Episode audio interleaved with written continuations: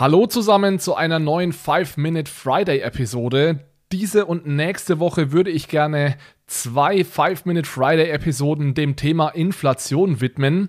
Heute soll es erstmal um Argumente gehen, die für bzw. gegen eine Inflation in den nächsten Monaten und Jahren sprechen. Und nächste Woche würde ich dann gerne darüber sprechen, wie man sich basierend auf neuesten wissenschaftlichen Erkenntnissen am besten gegen eine Inflation schützen kann. Ja, in den letzten Monaten oder gar Jahren wurde ja eine sehr expansive Geld- und Fiskalpolitik betrieben.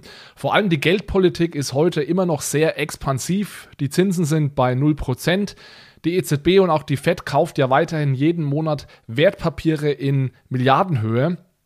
Und auch wenn man jetzt davon ausgehen kann, dass diese Maßnahmen dazu beigetragen haben, dass wir so glimpflich durch die Krise gekommen sind, so haben diese oder diese Art von Eingriffen natürlich auch gewisse Kosten, die haben ihren Preis. Zum Beispiel ist die Staatsverschuldung gestiegen.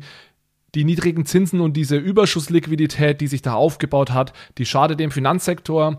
Es kommt zu einer Vermögenspreisinflation, das heißt Aktien, ähm, generell Wertpapierpreise, aber auch Immobilienpreise sind tendenziell sehr hoch. Und vor allem besteht natürlich auch die Gefahr einer starken Inflation der Konsumentenpreise.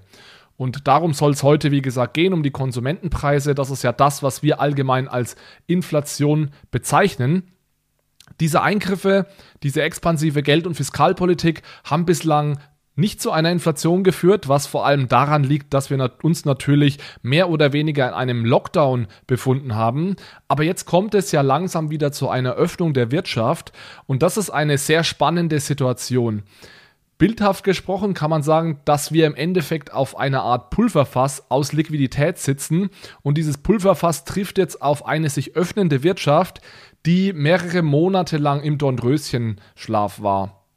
Das heißt, was passieren könnte, ist, dass eine sehr stark steigende Nachfrage auf ein reduziertes Angebot trifft. Und dann wird es ganz stark davon abhängen, wie schnell diese Nachfrage steigt, wie schnell die Produktionskapazitäten und das Angebot da nachziehen kann, wie schnell Banken Kredite vergeben und wie schnell vor allem auch die Zentralbank äh, reagiert. Wenn wir uns mal die Nachfrageseite ansehen, ja, in Deutschland haben die privaten Haushalte in 2020 110 Milliarden Euro mehr gespart als in 2019. Also es gab ja teilweise gar keine Möglichkeit, Geld auszugeben und es könnte jetzt eben gut sein, dass ein gewisser Nachholkonsum eintritt, dass Menschen ähm, mehr Geld ausgeben als sonst, weil sie in den letzten Monaten nicht dazu gekommen sind. Gleichzeitig ist das Angebot beschränkt, denn einige Unternehmen mussten schließen, sind vom Markt verschwunden. Einige Unternehmen mussten ihre Produktionskapazitäten zurückfahren und es wird eine Weile dauern, bis dieses Angebot wieder zurückkommt.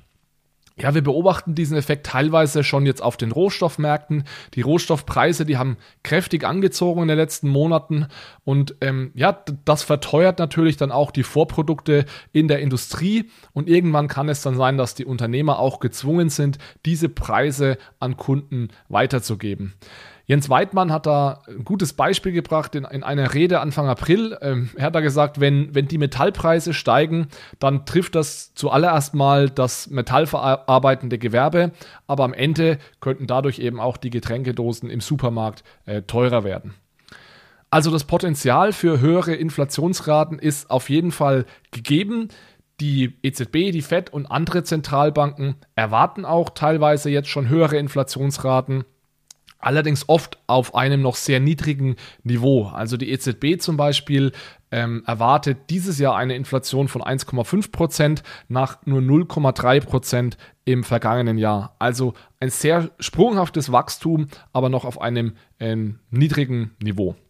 Und ja, genau den Punkt möchte ich auch nehmen, um mal überzuleiten in einige Argumente, die dagegen sprechen, dass wir jetzt sehr hohe Inflationsraten bekommen. Es ist nämlich nicht automatisch so, dass nur weil wir expansive Fiskal- und Geldpolitik betrieben haben, jetzt zwangsläufig äh, Inflation kommen muss.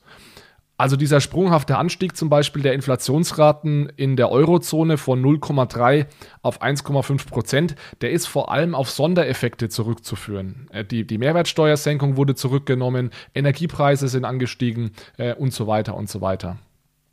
Dieses Argument mit, dem, mit der Tatsache, dass sehr viele Leute sehr viel gespart haben und das Geld jetzt vielleicht ausgeben, da gibt es natürlich auch gewisse Argumente. Teilweise kann man Konsum gar nicht nachholen. Auf der anderen Seite ist es auch so, dass diese 110 Milliarden, die wurden vor allem von sehr reichen Menschen äh, gespart und äh, reiche Menschen haben normalerweise eine geringere Konsumquote. Das heißt, die geben auch einen kleineren Teil ihres äh, Vermögens dann wieder aus, was dagegen spricht, dass jetzt plötzlich die Nachfrage sprunghaft ansteigt. Der Arbeitsmarkt ist auch noch relativ ähm, so aufgestellt, dass wir eine sehr hohe Arbeitslosenquote haben, was dazu führt, dass eher kein Inflationsdruck aus dem Arbeitsmarkt zu erwarten ist. Ähm, es kann natürlich sein, dass wir auch nur vorübergehend mal eine kurze Inflation ähm, beobachten. Und dann ist natürlich die Frage, ob es wirklich ein Problem ist, wenn wir mal ein bis zwei Jahre knapp über den 2% liegen, die wir uns hier in Europa vorgenommen haben, anstatt darunter. Also es muss jetzt nicht direkt zu einer Hyperinflation kommen, ganz im Gegenteil, von einer Hyperinflation gehe ich sicherlich nicht aus.